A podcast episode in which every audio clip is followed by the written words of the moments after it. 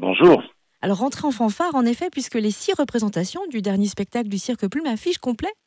Oui, oui, le, Cirque Plume est effectivement euh, dans le monde du cirque français euh, extrêmement reconnu. Donc c'est toujours un événement quand, euh, quand ils sont présents quelque part et c'est la cinquième fois qu'ils viennent, je crois. Je crois que c'est la cinquième fois qu'ils viennent à Chalon.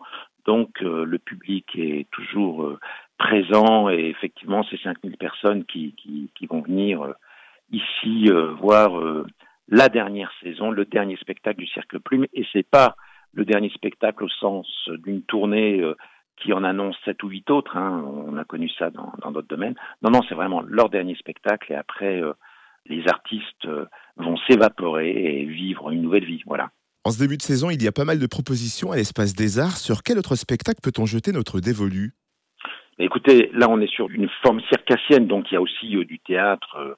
Donc début octobre, je pense à Shakespeare et Comme il vous plaira, qui est mis en scène par Christophe Rowe, qui est un spectacle euh, vraiment très très réussi, qui est plutôt dans les comédies de Shakespeare. Euh, il a écrit des tragédies évidemment très très puissantes, et là on est plutôt dans le domaine de la comédie. Un petit peu plus tard, un spectacle jeune public que nous avons produit parce que l'Espace des Arts est producteur de spectacles, donc euh, ça veut dire qu'on joue à Chalon, mais aussi en tournée. Le spectacle s'appelle Verte et mis en scène par Léna Bréban et puis de la musique. Si on parle sur le volet musical, le premier rendez-vous, ce sera un, artiste magnifique euh, qui, qui, vient du Portugal, qui s'appelle Antonio Zamburro, qui chante et euh, du fado et aussi de, la chanson brésilienne.